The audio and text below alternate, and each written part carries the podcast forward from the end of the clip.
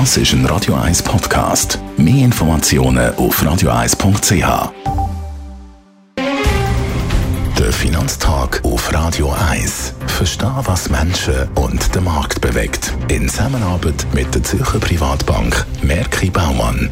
www.merkibaumann.ch Gerard Biasco, Anlagechef der Privatbank Merki Baumann. Letzte Woche hat es keine Überraschung gegeben. Was war die Nicht-Überraschung von letzter Woche? Ja, man kann sagen, letzte Woche haben ja die wichtigen Zentralbanken Sitzungen gehabt und Zinsentscheidungen gemacht. Und was dort keine Überraschung war, ist, ist, dass sowohl die Europäische Zentralbank als auch die Schweizerische Nationalbank und die amerikanische Zentralbank, die haben alle Leitzinsen um ein halbes Prozent erhöht, also nicht ein Viertel, nicht drei Viertel, sondern ein halbes Prozent.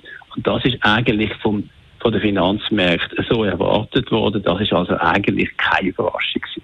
Und trotzdem hat es etwas gegeben, was viele Marktteilnehmer überrascht hat, nämlich was? Man kann sagen, ähnlich wie bei der Europäischen Zentralbank hat auch nicht nachlassen bei der Inflationsbekämpfung bei der amerikanischen Zentralbank einige in den Finanzmärkten, einige Marktteilnehmer doch überrascht. Und wo sieht man das? Man sieht das an den sogenannten Dotplots, das heißt an der Punktprognose oder Leitzinsprognose von den Mitgliedern vom Fed, von der amerikanischen Zentralbank bis 2023. Und dort hat man eben können sehen, dass die US-Zentralbank keine Zinssenkungen im 2023 vorsieht. Und das ist ganz im Gegensatz zu dem, was Finanzmarkt eigentlich schon eingepreist haben, dass es nämlich nächstes Jahr schon könnte zu Zinssenkungen kommen, aber eben die US-Zentralbank die sieht das gar nicht so. Welche Prognose hat die US-Zentralbank betreffend Inflation und Wirtschaft für 2023 gemacht?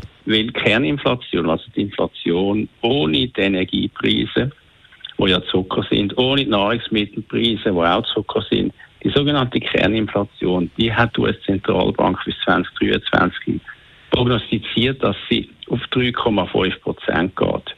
Das ist zwar tiefer als die, die Kerninflation jetzt ist, aber gegenüber der Prognose, die die US-Zentralbank letztes Mal gemacht hat, 3,1 Prozent, haben sie die Kerninflation jetzt also höher eingeschätzt bis 2023. Und dann, wie sieht die US-Zentralbank das Wirtschaftswachstum von Amerika nächstes Jahr? Das haben sie gegen aber revidiert in der Prognose.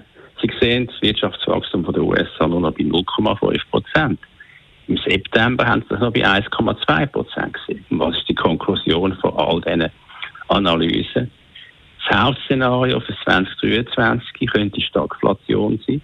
Das heißt, die Inflation bleibt historisch überdurchschnittlich hoch, aber man bekommt jetzt eine klare Konjunkturabschwächung, auch in den USA. Und das bedeutet, und wir haben es gesehen im Aktienmarkt in den letzten Tagen, dass eben der Aktienmarkt mehr zu optimistisch das Ganze eingeschätzt haben. Die Aktienmärkte bleiben weiterhin verwundbar wegen der Entwicklung von der Inflation, von den Zinsen und auch von der Konjunktur.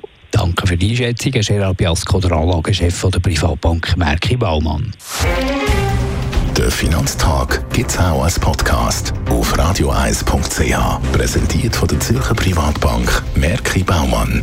www.merkibaumann.ch